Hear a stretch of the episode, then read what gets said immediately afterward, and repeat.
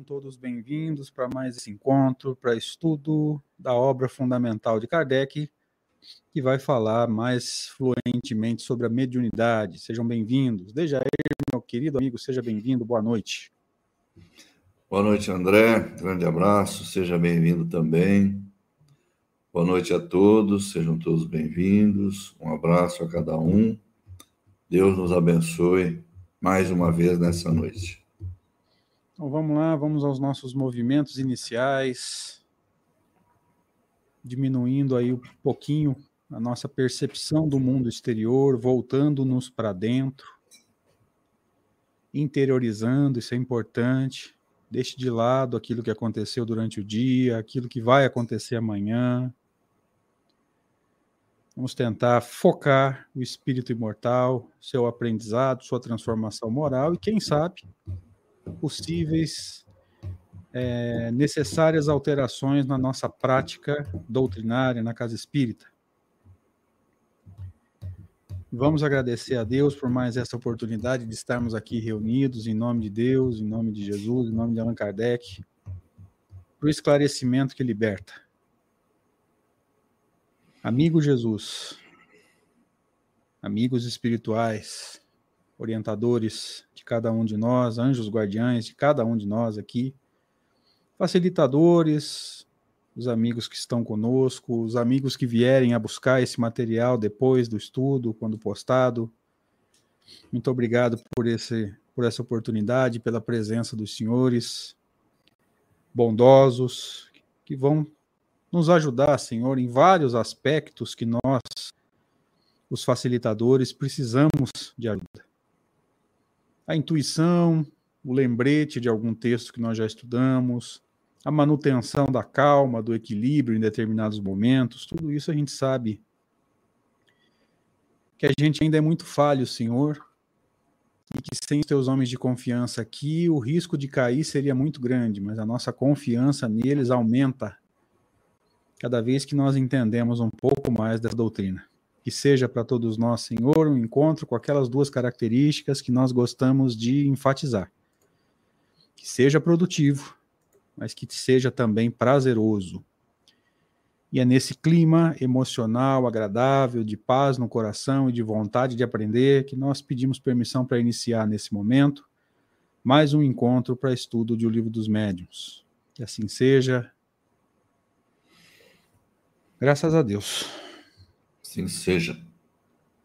Então vamos lá, gente. Mais uma vez, sejam todos bem-vindos. Obrigado pela presença de vocês, obrigado pelo carinho de sempre, pela amizade, enfim, por tudo de bom que vocês têm nos ofertado aí, inclusive as orações muito necessárias. Esse é o centésimo segundo encontro para estudo de O Livro dos Médios, ou se você quiser facilitar, o encontro número 102, nesse esforço que já vai para quase dois anos e meio onde nós nos propusemos a estudar essa obra fundamental do Espiritismo e, se possível, ir semeando aí, ajudando os amigos a entender os erros doutrinários que têm sido cometidos aí por uma série de motivos que a gente vem comentando nesses 102 encontros. Deja, você quer fazer alguma consideração inicial, querido? Esqueci. Não, apenas como de costume e, e de obrigação, realmente, é agradecer. Agradecer à Rede Amigo Espírita pela oportunidade, pelo canal que disponibiliza para que nós possamos veicular esse estudo e levar até um número maior de pessoas a obra de Kardec. E, mais uma vez, saudar a todos e rogar as bênçãos dos bons espíritos. Então, Obrigado, Deja, por ter aceito esse convite já desde conosco desde janeiro do ano passado. Obrigado à Rede Amigo Espírita, né, como o Deja falou, na pessoa do seu fundador e, e trabalhador maior, que é o Zé Aparecido, rogando a Deus que o envolva sempre nesse processo aí de manutenção do trabalho e de evolução, né, que todos nós precisamos. Obrigado a cada um de vocês que está conosco nesse momento também. Esse é o 12 encontro para estudo desse capítulo que vocês vão ver no slide agora. Estamos na segunda parte do Livro dos Médiuns. Kardec chamou de manifestações espíritas. Como nós explicamos no primeiro encontro, a segunda parte é dividida em quatro subdivisões. Nós estamos na primeira ainda, a teoria de todos os gêneros de manifestação. sexto capítulo chamado Manifestações Visuais, e esse é o décimo segundo encontro para estudo do capítulo, tá? Décimo segundo dentro do capítulo. E como de costume, a gente vai iniciar com o último slide do encontro anterior, que foi há duas semanas. Semana passada não me foi possível, por uma questão pessoal, estar com vocês. Eu quero pedir desculpas, inclusive. E retornamos hoje com muita alegria. Então, há 15 dias, 14 dias atrás, Allan Kardec nos trazia essa reflexão. Assim, a alma vê realmente, mas ela vê uma imagem da guerreotipada no cérebro. No estado normal, essas imagens são fugidias e efêmeras. Nós até cogitamos aqui a hipótese, né, Deja?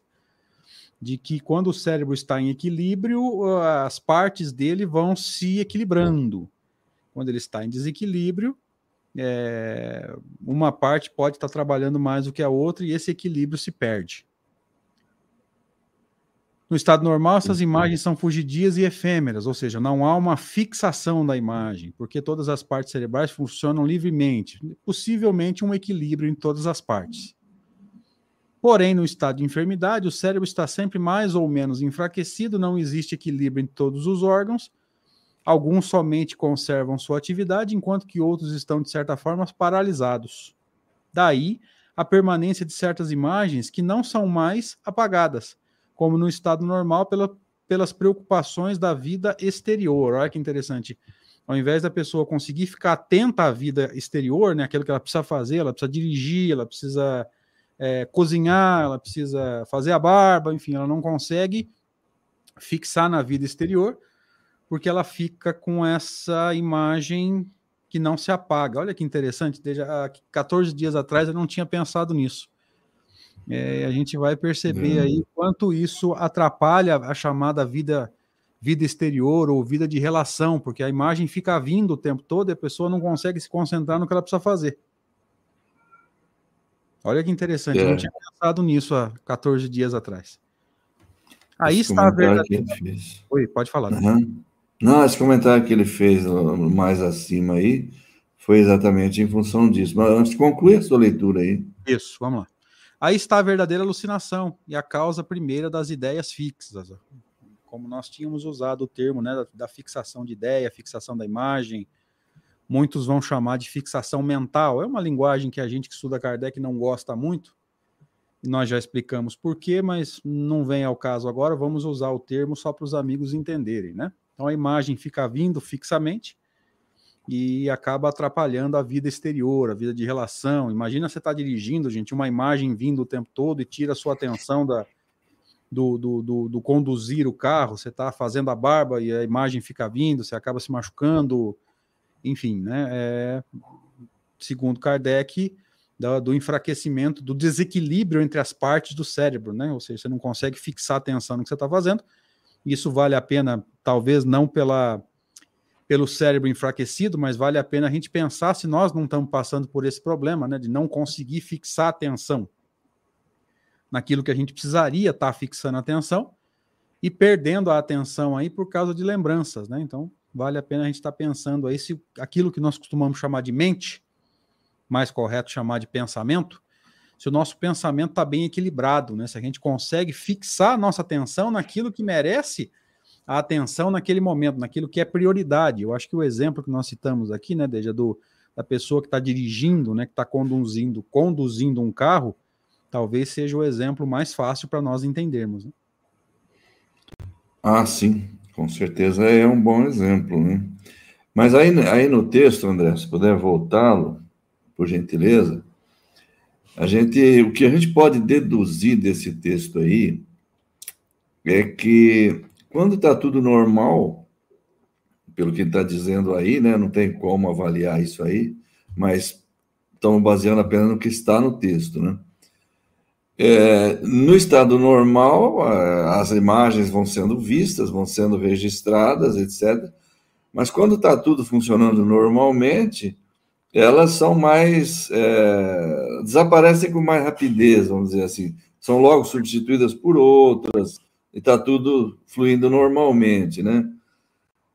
Pelo que eu entendo aí, o que ele quer dizer é que quando ocorre alguma disfunção, né, no cérebro, uma, uma enfermidade, um desequilíbrio qualquer ali entre as partes, pelo que se pode perceber no texto, né, algumas conservando a sua atividade e outras não, né, outras mais paralisadas, digamos assim. Aí aquelas imagens que no estado normal elas passariam, iam sendo registradas de forma contínua tal, acabam fi ficando fixas ali.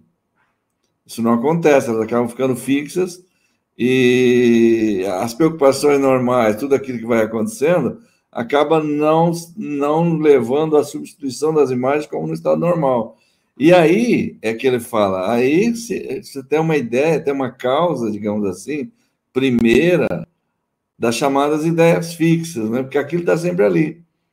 Então, ao invés daquilo ir passando, as coisas irem se, se substituindo normalmente, a, a, importância das coisas vai sendo trocada a cada instante, você vai vendo uma coisa nova, tal, tal, aquilo vai ficando, né?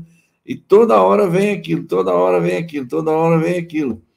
E, em geral, então, isso acaba provocando determinadas distorções né, comportamentais, e, e, e e é isso que ele fala que seria, um, em parte, ou talvez de uma forma mais é, definitiva, mais, mais patente, a alucinação propriamente dita, né? Porque uma disfunção cerebral acaba provocando essa, essa anormalidade. Pelo menos é o que eu consigo entender, né? É, eu vi da mesma forma. Se o cérebro estiver funcionando direito, você não fixa, né? E começa a prestar atenção em outras coisas. É. Se estiver em desequilíbrio de alguma parte, talvez você fixe alguma coisa, né? E aí, às vezes, pode acontecer da pessoa achar que isso é evidência, que é clara evidência, que é visão em emancipação, e não é, uma coisa que está fixa no cérebro e está batendo insistentemente porque o cérebro está em desequilíbrio. Então, não confunda isso aqui. Tanto que ele chamou de de, de, alucinação e causa primeira das ideias fixas. Então, gente, para ficar claro e para a gente entrar no, tre no trecho de hoje do estudo, não confunda isso com vidência, nem com clara evidência, enfim, se quer chamar como você quiser. É a visão é. em emancipação, enfim, não confunda isso com um fenômeno mediúnico, é um fenômeno que tem uma explicação fisiológica é, muito aceitável aqui, pelo que Kardec nos trouxe. Quer complementar, Deja, ou podemos seguir? Eu acho que podemos seguir, André. Vamos lá. Primeiro slide do encontro de hoje e a gente pretende, inclusive, gente, encerrar esse capítulo hoje, tá? Vamos lá, então. Como se vê, explicamos esta anomalia por uma lei inteiramente fisiológica, bem conhecida, a das impressões cerebrais. Mas sempre nos foi necessário fazer intervir a alma.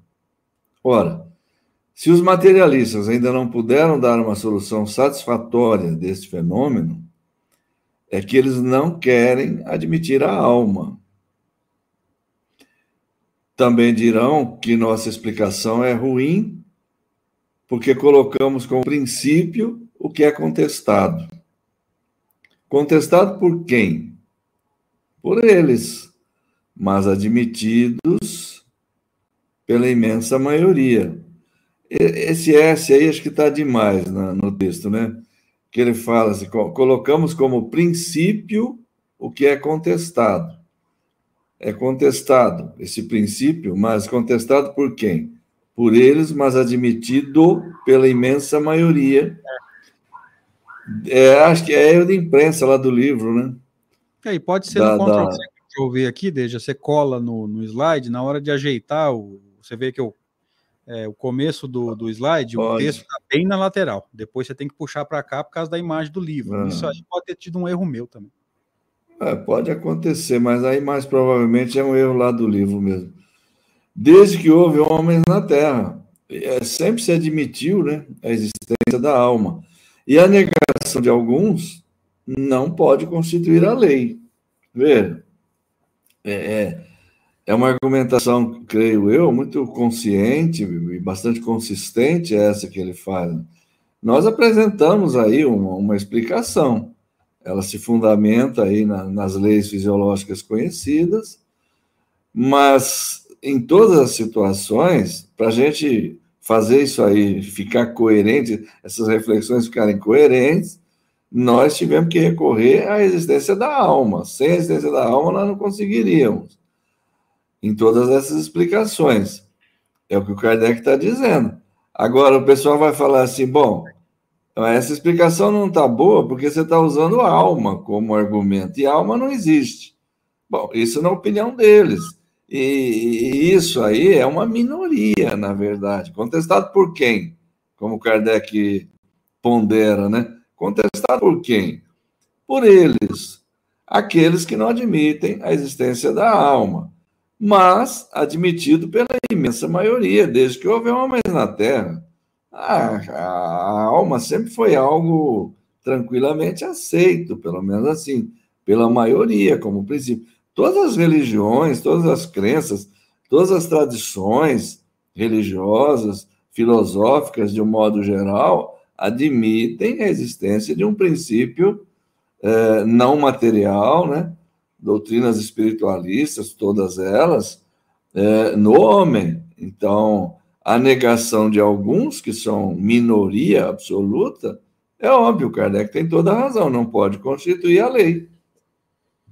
É, aqui fica fácil de entender, né, Deja, se a gente lembrar de Kardec falando que o espiritualismo ele é um, um sentimento natural. Sim. É muito natural para a gente acreditar que é, existe em nós alguma coisa que não é matéria. Tá? E ele vai dizer aqui no encaixe que o materialismo ele não pode ser chamado nem de sistema, ele é a opinião de uma, de uma minoria. É. é o que você falou aqui no final, por eles, mas admitido pela imensa maioria, desde que houve homens na Terra. Ou seja, lembremos-nos da definição de espiritualismo, quando Kardec vai dizer, complementando a definição, que o espiritualismo é a base de todas as religiões, ou seja, todas as religiões se fundam no, se fundam no que? Na, na, na crença e no culto a alguém ou alguma coisa que não é matéria que vai sobreviver à morte do corpo, senão não haveria motivo para ter isso. Tá? Perfeito.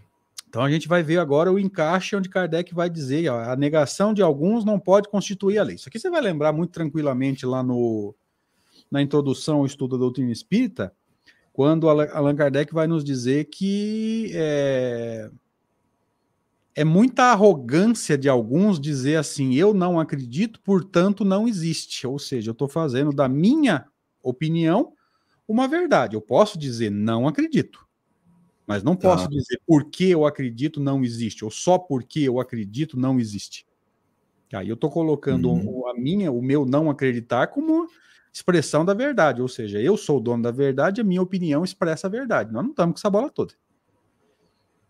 E é. aqui a gente vai ver agora o encaixe que nós fizemos aqui, que é a definição de materialismo lá no livro Instruções Práticas sobre as Manifestações Espíritas. O materialismo é definido por Allan Kardec como sistema dos que pensam que no homem tudo é matéria. Então vamos entendendo o que é homem, espírito encarnado para nós.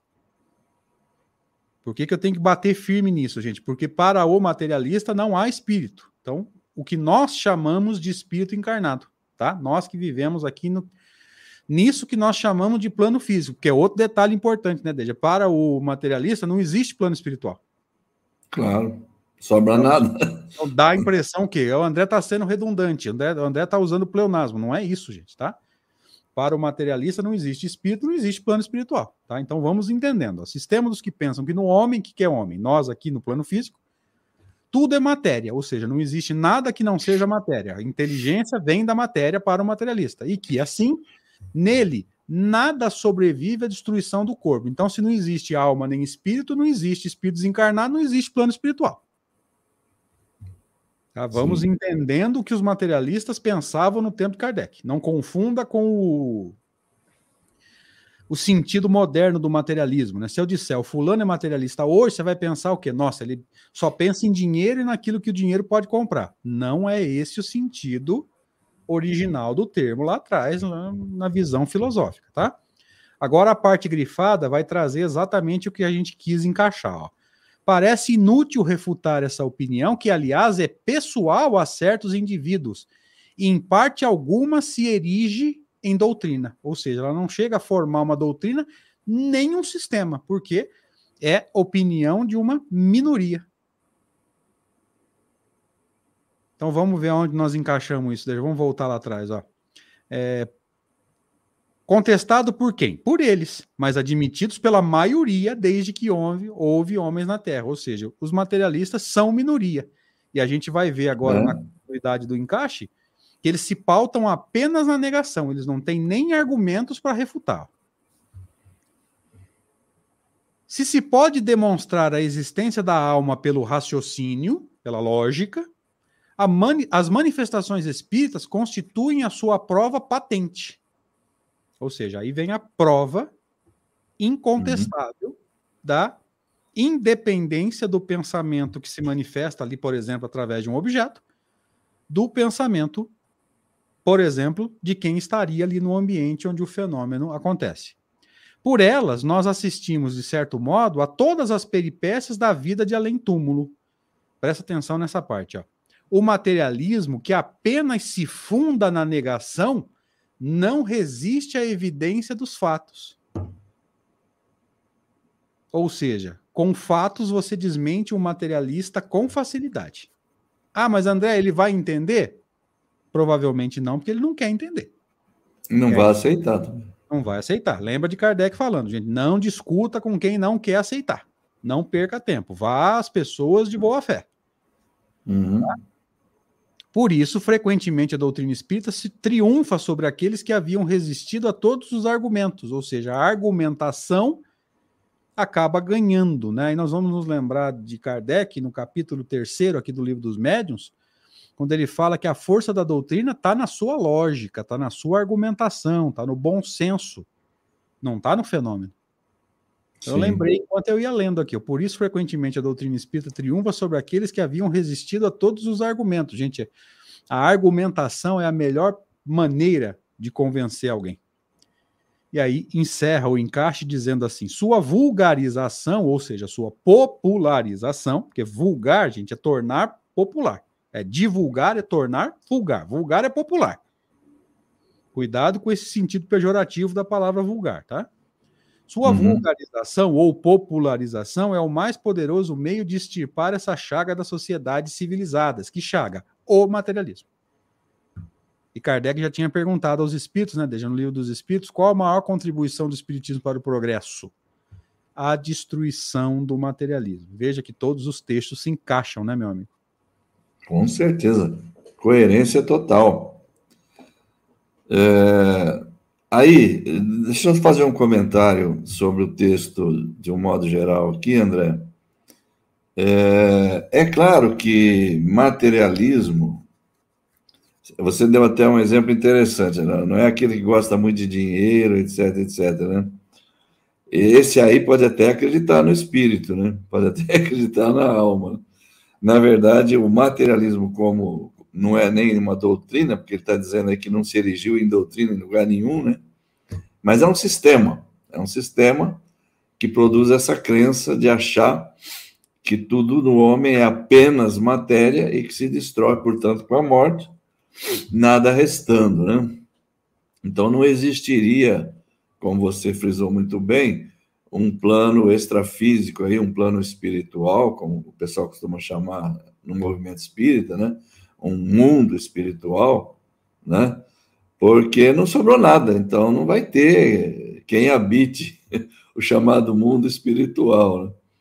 Agora, é, eu quero fazer uma correção de ordem, não sei se eu falo semântica ou gramática, alguma coisa assim, que é um erro que alguns tradutores às vezes cometem.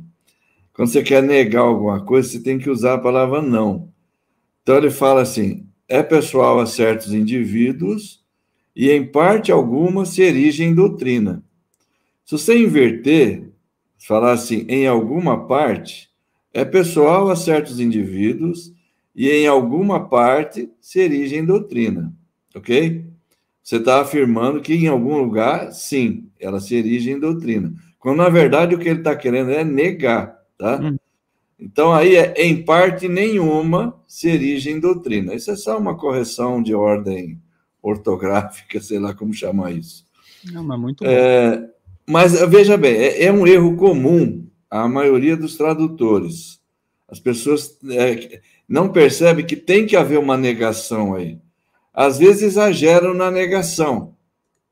Então, fala, não existe nenhuma, não sei o que lá. Bom, não existe nenhuma já é uma, um reforço da negação, né? Aqui ele fez o contrário, ele não negou em ponto nenhum. Ele apenas fez uma afirmação. Em alguma parte. Se você trocar, eu sempre faço isso. Sem inverter alguma parte, parte alguma, você, você consegue entender que houve um erro aí. Mas vamos em frente. Se você pode demonstrar. O que, que ele está querendo dizer aqui na frase seguinte, que você já comentou muito bem, aliás. Só vou fazer um reforço. A, a existência da alma, pelo raciocínio, pela lógica, já se consegue demonstrar.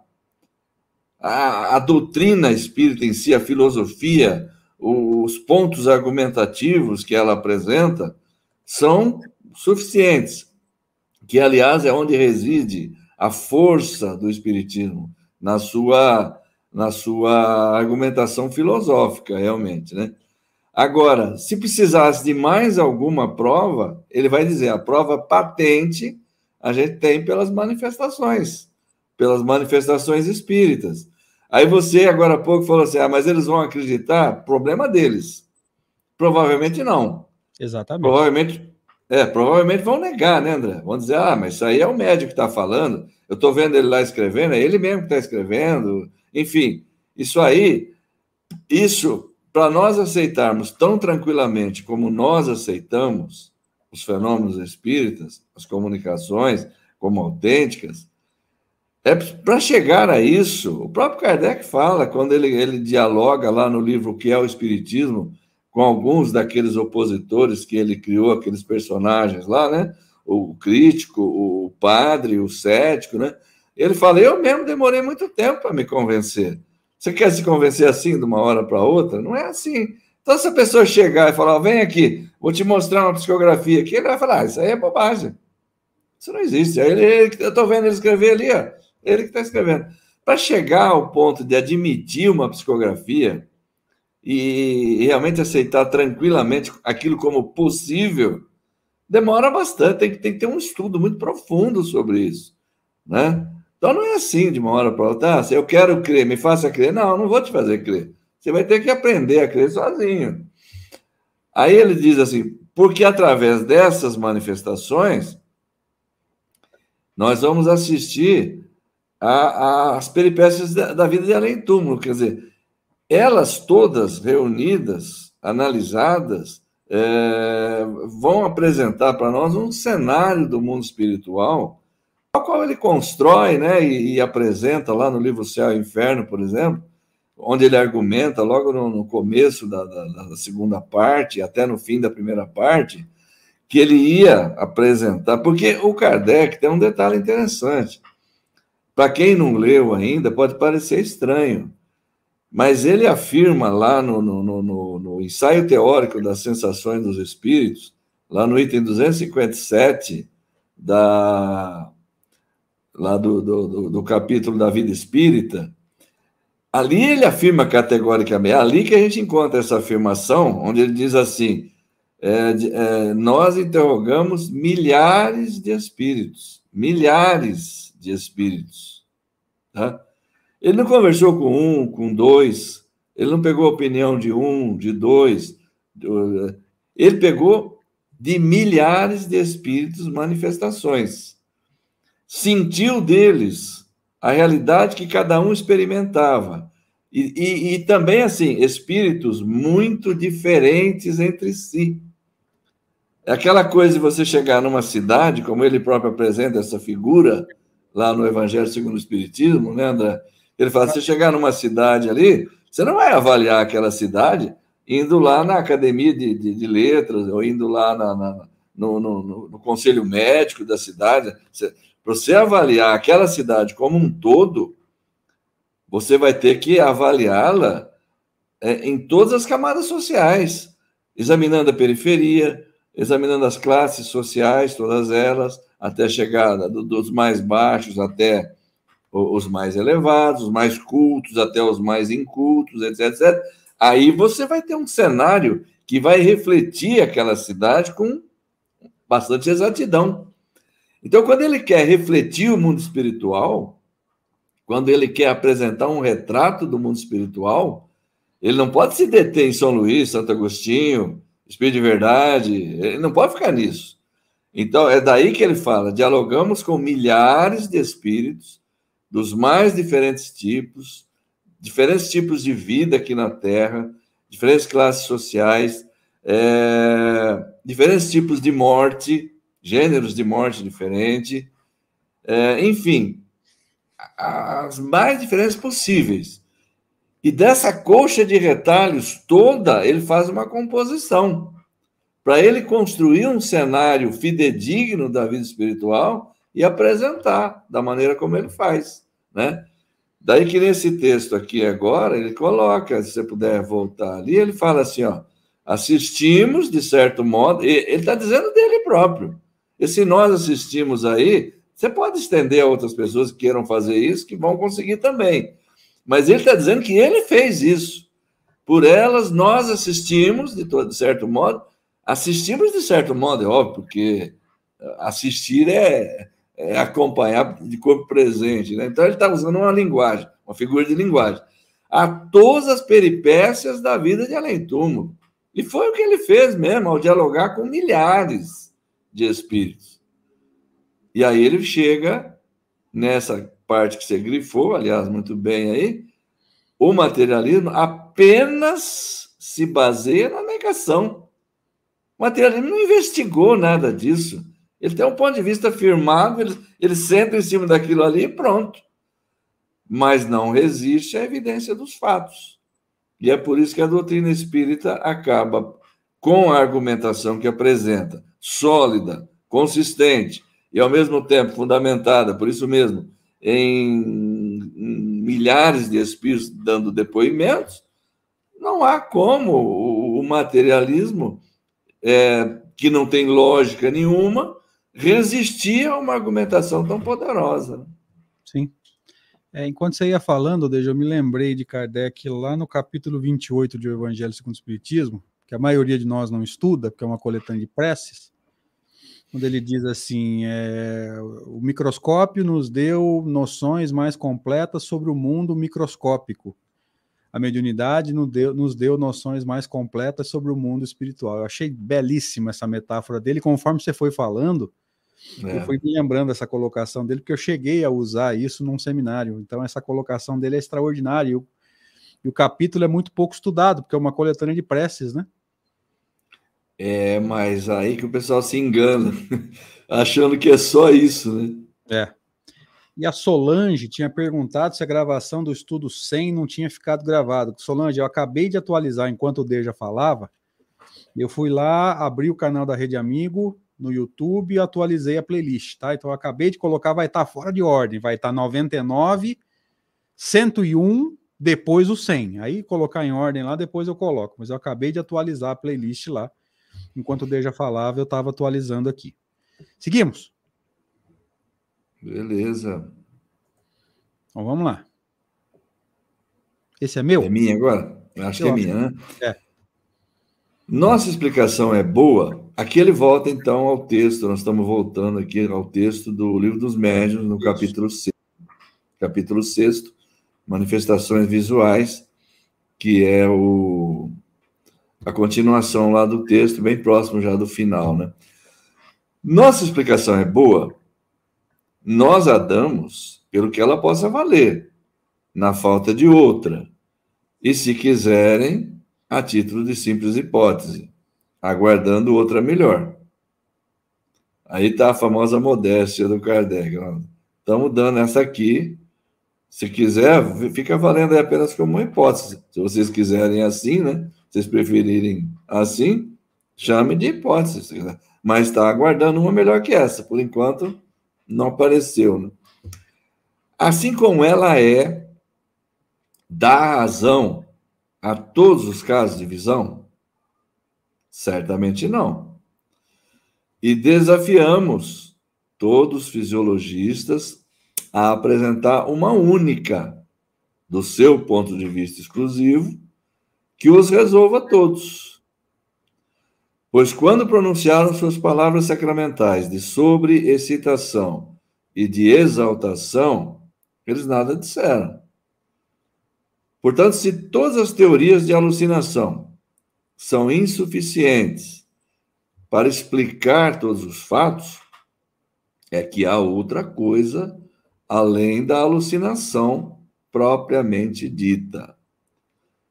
Nossa teoria seria falsa se nós a. Deixa eu pegar o texto aqui. Enquanto o Deja abre o livro, é, gente, nós conferimos, faltando dois minutos para começar o slide. E o slide no PowerPoint tá, tá certo, tá? Não tá perdendo palavra e não tá pulando linha. Na hora que a gente sobe o slide para a plataforma, é. ela distorce. Tá? Então, nos engoliu, Você viu que engoliu mais uma aqui, né? É. Lá atrás engoliu só o quê? Aqui ele engoliu se a aplicássemos. Aqui é assim, ó. Nossa teoria seria falsa se nós a aplicássemos a todos os casos de visão. Faltou só aplicássemos, percebe? Igual uhum. aquele que lá do, uhum, do anterior. Porque haveria quem viesse contradizê-la. Seria falso se nós a aplicássemos, se nós disséssemos que ela explica todos os casos de visão. Sempre haveria quem viesse contradizê-la. Ela pode estar certa se se restringe a alguns efeitos. E aí, aí termina realmente o texto, né? Sim, depois vem só um encaixe. Do, do, do, livro, e aí a gente vai ter mais algo a, a acrescentar aqui para desenvolver um pouco mais esse pensamento, né, André? Isso, isso, exatamente. É, nós encontramos um trecho interessante que vai ajudar os amigos a diferenciar os fenômenos, né? Que são 12 encontros estudando os, os fenômenos visuais, e talvez não tenha ficado claro, mas é, o que, que é evidência, o que, que é aparição, que é o que o movimento costuma chamar de materialização. A gente vai ver daqui a pouquinho, tá? Então, o que uhum. Kardec está dizendo aqui com extrema sabedoria, gente? É, essa frase aqui é extraordinária. Nossa teoria seria falsa se nós aplicássemos a todos os casos de visão, porque haveria quem viesse contradizê-la. Ou seja, ele seria, se ele dissesse que essa teoria explica todos os fenômenos de visão, alguém desmentiria e ele perderia a credibilidade da teoria. Então veja que até nisso Kardec é cuidadoso. Tem fatos aí que podem ser explicados por leis materiais? Tem. Ele, nos slides anteriores ele citou casos aí. E se alguém uhum. achar que tem uma explicação melhor, coloca aí. Mas ninguém colocou nada. Até tentaram, mas Kardec desmentiu todos com muita facilidade. A gente viu os casos mais gritantes, vamos dizer assim, mais gerais, lá no capítulo dos sistemas. Gente. Sistemas não se sustentavam. Kardec desmontou aí a argumentação deles com relativa facilidade. Tá? Então veja, a teoria explica todos os casos? Não. Há casos em que dá para usar aí essas fixações de ideias que Kardec chamou de alucinação? Dá. Poderia ter surgido alguma teoria melhor? Até poderia. Surgiu, que a gente saiba, não. Então, até onde nós sabemos, quando acontece o caso de evidência, a alma está vendo. E como nós já comentamos e vamos trazer daqui a pouquinho, gente, vidência e dupla vista ou segunda vista é a mesma coisa, tá? Nós vamos explicar isso daqui a pouquinho no livro, é, no Instruções Práticas, se eu não estiver enganado. É, é lá mesmo. Tá? E a aparição, que é o que o movimento chama de materialização, é fenômeno físico, você vê com os olhos do corpo. Sei que eu estou errando uhum. na linguagem aqui, desde porque dá a entender o que? Se eu falo o olho do corpo, dá a entender que existe um olho que não é do corpo, e não tem espírito não tem olho, não tem órgão nenhum, nem órgão de sentido, nem órgão funcional, nada. É só estudar o 257 que você citou agora há pouco lá, do é. livro dos espíritos, tá? Então vamos dar uma olhada nesse material, Deixa? Vamos lá, então. Tá, a gente provavelmente vai acabar um pouquinho mais cedo, gente, para não entrar em cortar capítulo aí é, no meio da, da, da, no estudo, né, no meio do estudo do, do mesmo encontro, é, pular capítulo, tá? Então, vamos lá. Lá no livro é, Instruções Práticas sobre as Manifestações Espíritas, é, Kardec vai nos explicar o que, que é a emancipação da alma e vai começar a conectar com o fenômeno de dupla vista. Então, prestem atenção nesse primeiro item. Veja, quem tem que ler esse é meu? É seu. Então vamos lá. Emancipação da alma, que é mais ou menos aquilo que o espírito André Luiz chamou de desdobramento. Mais ou menos, tá? Só para vocês entenderem o que a gente está falando. É exatamente a mesma coisa? André Luiz descreve de forma diferente. Tá? Então, bate com perfeição? Não. Mas vocês entenderem. Estado particular da vida humana, durante a qual, desprendendo-se dos laços materiais, a alma recobra algumas de suas faculdades de espírito e entra mais facilmente em comunicação com os seres incorpóreos. É um desligamento definitivo? Não. Desligamento definitivo é morte ou desencarnação. Tá? É um afastamento aí, um afrouxamento dos laços, segundo a questão 400 e qualquer coisa ali que eu não me lembro agora. Presta uhum. atenção nesse final agora. Tal estado se manifesta principalmente pelo fenômeno da dupla vista.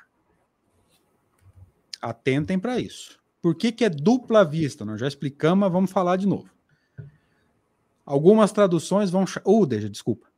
Algumas traduções vão chamar de segunda vista. Por que dupla vista ou segunda vista? Porque o corpo não perdeu totalmente a consciência, portanto, ele ainda está vendo o plano físico.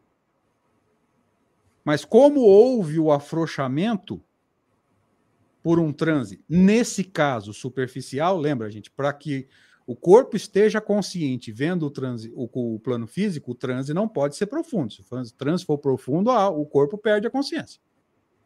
Tá? Como o corpo ainda está consciente, ele está vendo o plano físico, uma vista. Mas como a alma já está se emancipando e começa a ver o plano espiritual, duas vistas. Veja, me ajuda se eu estiver errado, você me corrige. Não, tá perfeito. E agora deixa os amigos que estão no chat com a gente aí, se, se houver alguma dúvida, fala, ou então deixa aí se ficou clara a nossa explicação. Deixa eu te interromper, perdão. É, o, é que aí no, no, se você puder voltar ao slide aí. Estou voltando. Como interessava só mencionar, para nós aqui interessava só mencionar a questão da dupla vista. Sim. É, você colocou uns pontinhos ali que indicam claramente que ali tem mais alguma coisa, né?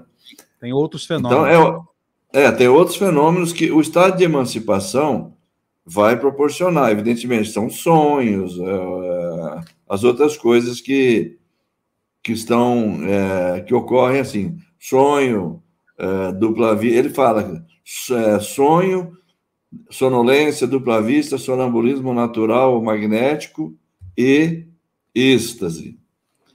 Mas o que interessa para nós aqui é, é, em função do que nós estamos abordando, é que a questão da dupla vista. Evidentemente que é isso, tá?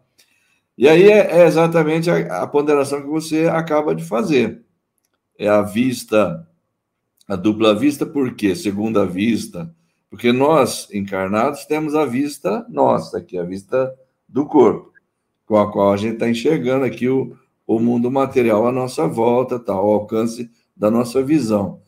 E a segunda vista, ou então o fenômeno de dupla vista, é porque, em, sob certas circunstâncias, em alguns momentos, além de enxergar pelo corpo, nós vamos enxergar pela alma. A alma enxerga, ela vai ter uma visão que o corpo não tem. Essa é a segunda vista.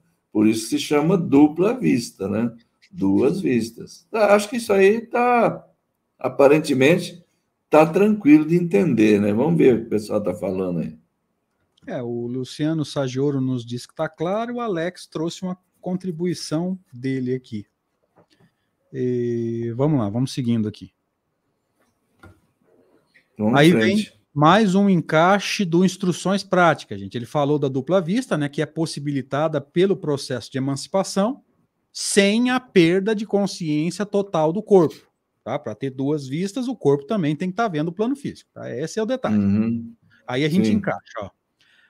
A aparição difere da visão pelo fato de ocorrer em estado de vigília, estando os órgãos visuais, afetando os órgãos visuais, quando o homem tem plena consciência de suas relações com o mundo exterior. A visão se dá no estado de sono ou de êxtase. Também ocorre em vigília por efeito da segunda vista, ó. Vai encaixando as informações. A aparição nos chega pelos olhos do corpo. Ah. Então, a aparição é um fenômeno físico. Você vai ver com os olhos do corpo. Se você fechar os olhos, você vê? Não. Se apagar totalmente a luz, você vê? Não. Porque o olho do corpo, o olho físico, gente, desculpem o erro de linguagem, porque dá a entender, né, Deja, que existe um olho que não seja do corpo. Não é isso. Uhum. Tá? É... O, o olho material, vamos dizer assim, desculpem o erro de linguagem mais uma vez, é, ele precisa de luz para ver, gente. Se apagar totalmente a luz, você vai ver o espírito? Não. Se você fechar o olho, você vai ver o espírito? Não. Então, atentem é, para os detalhes aqui dessa descrição. A aparição difere da visão pelo fato de ocorrer estar de vigília, ou seja, estou acordado, plenamente consciente e vejo com os olhos, afetando uhum. os órgãos visuais quando o homem tem plena consciência de suas relações com o mundo exterior. Então você precisa ser médium vidente para ver um espírito em aparição? Não. Não. Olha só. É importante a gente entender a diferença do fenômeno, gente. A, a aparição, só para lembrar, o que Kardec está chamando de aparição, o movimento costuma chamar de materialização. Afeta os olhos. Se você for deficiente físico, completamente cego, você vai ver uma aparição? Não. Apagou a luz totalmente, você vai ver? Não. Fechou os olhos, você vai ver? Não, porque você precisa dos olhos para ver. Deja, quer complementar? Não, não, é isso aí mesmo. A aparição é, é isso. No, no, nós vamos olhar e ver com os olhos, com os olhos, com os olhos. Tá? É fenômeno físico. Uhum. Deixar isso bem claro, tá? E aqui, para complementar, médiums videntes são as pessoas que têm a faculdade da segunda vista ou de ver os espíritos. Aqui eu quis deixar claro para os amigos, com essa terceira, com esse terceiro encaixe, gente, são três encaixes, tá? É, esse terceiro encaixe é para deixar bem claro que segunda vista ou dupla vista e vidência é a mesma coisa. Ficou claro na terceira definição, creio eu, deixa. Ah, eu também acho que sim. Porque o que, que acontece? O, o, não precisa ser vidente para ver uma aparição. Ok. O que, que você vai qualificar de vide, médium vidente? É aquele que vê o espírito, não uma aparição. O espírito na sua situação normal, sem que ele, digamos assim, é, produza em si próprio aquela modificação no perispírito própria a se fazer visível, né? Então, quando, ele, quando isso acontece, ocorre uma aparição, todas as pessoas veem, não só o, o médium vidente, veem pelos olhos, normalmente. O médium vidente, ele vai ver o espírito, o espírito, aí ele já vai, aí ele já vai ver pela visão da alma, né? Pela visão da alma. Alguém está perguntando lá como é que a alma enxerga, então, não sabemos. Enxerga pelo corpo, pela, pela estrutura toda dela. Ela não é. precisa estar nem de frente, porque veja bem, aquilo é uma é uma aparência. Quando um espírito se apresenta e ele toma o formato lá, por exemplo, da, da avó Joaninha, é, você vai olhar, ela vai ter, vai ter olhos, vai ter tudo. É como uma dessas bonequinhas de, de vitrine, mas ali não está uma pessoa, ali está uma aparência de uma pessoa, certo? Lá dentro, se você cortar, passar uma faca na barriga e cortar, não tem, não tem pulmão, não tem, não tem baço, não tem nada, não tem intestino, não tem nada lá. Aquela bonequinha, cada vez elas são mais perfeitas, mais lindas, mas é uma aparência apenas. O espírito é isso, o perispírito o que é que vai constituir? Constitui uma aparência. Tanto é que a gente estuda no espiritismo que ele assume a, a, forma que ele quer, a aparência pela qual ele quer se apresentar, ok? Então ele se apresenta com olhos, se apresenta com boca, com tudo. Mas não, não é pelo olho que você está vendo. Aquilo ali não é um órgão. Se você for lá e cortar, não tem nem como cortar. Não tem lá dentro uma retina, uma, uma córnea, a estrutura do globo ocular, não tem nada disso lá. Aquilo é apenas uma aparência. Então, a visão se dá pela estrutura toda da alma. Você perguntar como, Não sabemos. É, isso já nos ajuda a entender, né, Deja, por que, que dá tanta confusão quando a gente desencarna, principalmente nós atrasados? Porque é, estando encarnado, gente, eu preciso dos olhos para ver. E em que direção que eu vejo? Eu vejo em uma direção de cada vez, eu estou olhando para frente. Se eu vejo o computador, vejo a câmera, vejo minha bateria, ou vejo meu, minha torre de iluminação, é porque eu estou mexendo os olhos.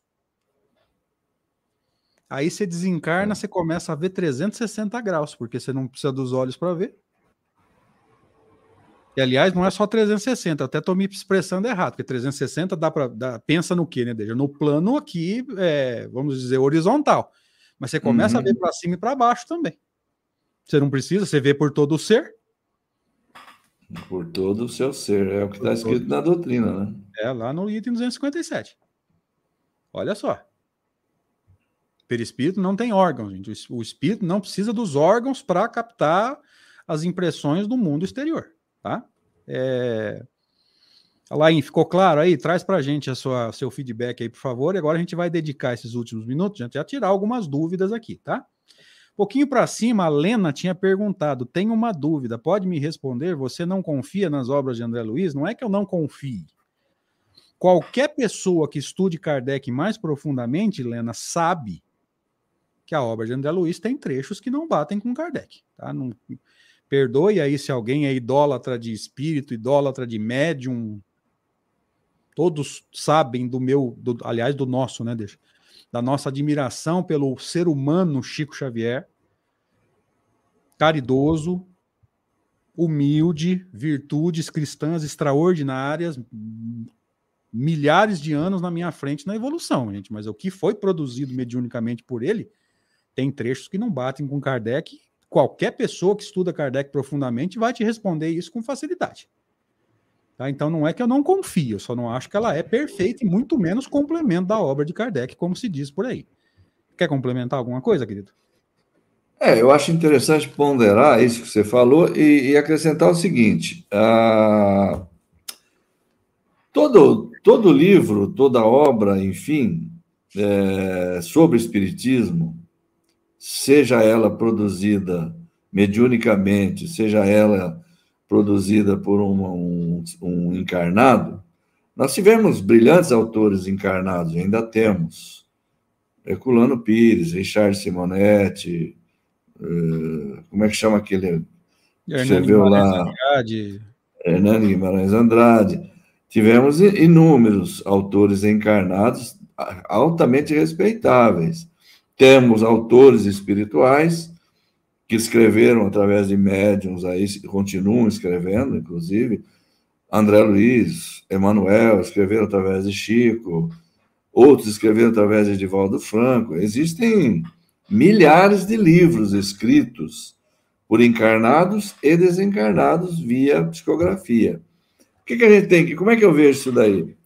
É assim: são pessoas encarnadas ou desencarnadas escrevendo sobre espiritismo. Eles estão escrevendo aquilo que eles entendem. Estão dando opiniões, estão comentando a doutrina. Mas eles não fazem doutrina, eles comentam a doutrina. Eles opinam sobre a doutrina, como nós também podemos opinar. Eles apresentam as visões deles, as experiências deles. Os autores desencarnados, como André Luiz, Emanuel e outros, eles vão apresentar algum, algumas experiências que eles vivem ou julgam viver no mundo espiritual, da forma como eles entendem que aquilo está se passando, vão relatar essas coisas. Então, essa, esses livros, é, todos eles, eu penso assim: não é você pegar e jogar fora, ah, isso aqui não serve, não tem nada de bom aqui, não, de forma nenhuma. Como qualquer outro livro livros fantásticos, livros bons, você lê e vai procedendo uma análise. Se você tem o conhecimento espírita, do nosso ponto de vista, meu e do André, tenho certeza, a gente considera como partes ruins, partes que, que não, não aproveitamos, aquelas que não, não, não batem com Kardec.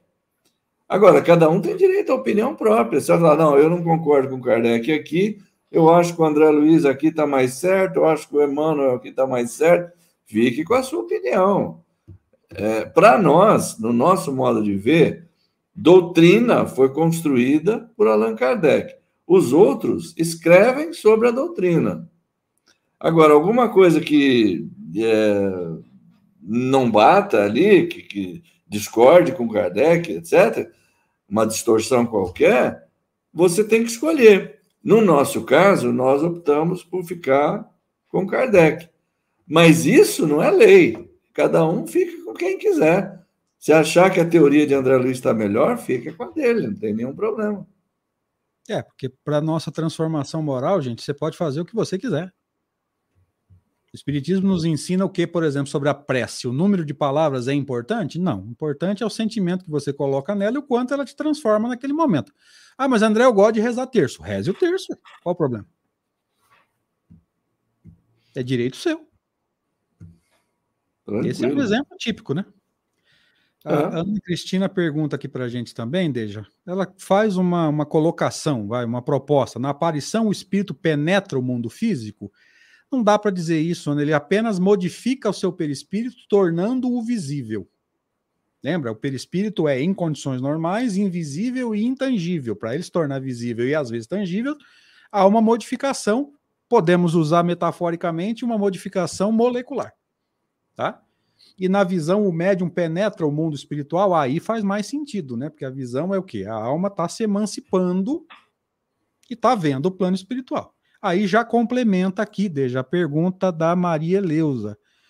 Ah, não, não é essa, não, desculpa. É, é, é aqui, é do, do Alex.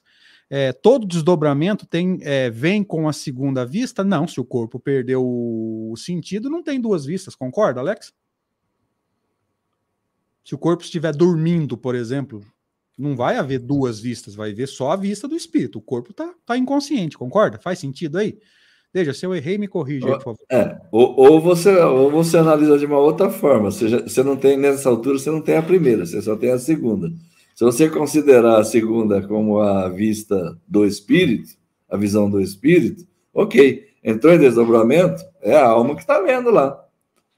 A Mas primeira está dormindo aqui. A é. primeira está dormindo aqui. O corpo está adormecido, a primeira não tem, né? Depende do modo de, de, de entender o texto, né? Sim. Então eu acho que ficou tranquilo para entender. É, a Maria Leusa tinha perguntado, foi aí que eu me atropelei aqui, como é, seria como todos veem a aparição? Sim. Apareceu aqui, se tiver 10 pessoas, as 10 vão ver. Desde que as 10 é. tenham a visão que nós chamamos de física, né? Não tenham nenhum problema nos olhos. Tá? Sim. Então vamos lá. Tinha, uma, tinha um complemento a lainha aqui, aqui, ó. Então o perispírito enxerga, o espírito enxerga pelos sentidos gerais, certo? Enxerga por todo o seu ser, tá? É. Por exemplo, eu preciso dos ouvidos para ouvir. O perispírito, o espírito não precisa de ouvidos para ouvir. Ele ouve por todo o ser. Como? Não sabemos. Tá? Os espíritos foram extremamente sintéticos nisso. Capta uhum. por todo o ser. Como? Não sabemos. Tá? Hum, vamos lá. O que mais? O que mais que tem aí?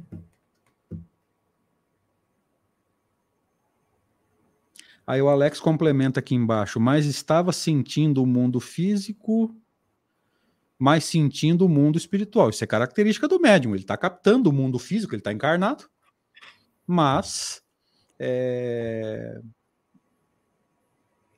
se ele estiver com, o perispírito vencendo os limites do, do corpo, ele vai estar tá captando um pouco do plano espiritual também, né?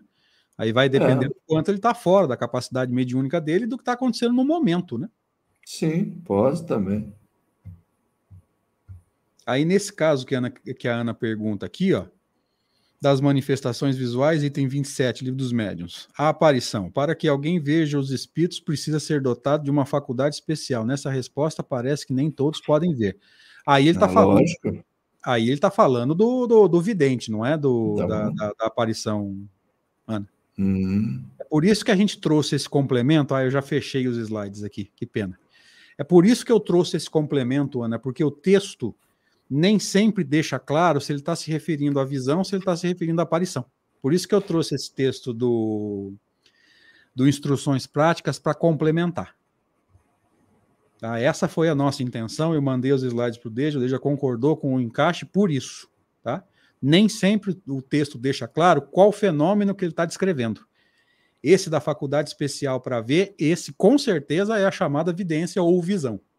Tá? Não é a aparição. A aparição é para qualquer pessoa que esteja no, assim, naquele ambiente e que possua a faculdade de ver normal, né? Essa que nós usamos aqui no plano físico, tá?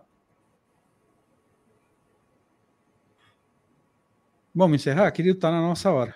É, bateu aí, né? Bateu certinho. Encerramos o capítulo. Inclusive, semana que vem a gente entra, já te mandei os slides, inclusive, né, Deixa? Na uhum. corporeidade e transfiguração. Quer fazer os seus, suas considerações, meu amigo? Sim, vamos encerrando então. Agradeço mais uma vez a você, André, parceiro aqui do, do trabalho. Obrigado por ter me convidado. Agradeço a todos que participaram, que ofereceram aí contribuições também. Sempre muito bom. Muito obrigado a todos. Grande abraço e boa semana a todos. Valeu, gente. Obrigado pela paciência de vocês conosco, inclusive, né? Porque não são textos assim tão fáceis. A gente tem que ir encontrando esses, esses recursos para ir esclarecendo, inclusive a nós mesmos, uhum. né? Se alguém pensa que a gente vem aqui para ensinar e se engana. É, de forma bem copiosa, vamos dizer assim. A gente vem aqui para aprender e para trocar ideias. Obrigado, Rede Amigo, pela oportunidade. Obrigado, Deja, por ter aceito esse convite. Valeu. Até semana que vem com um capítulo novo. Abraço. Até mais.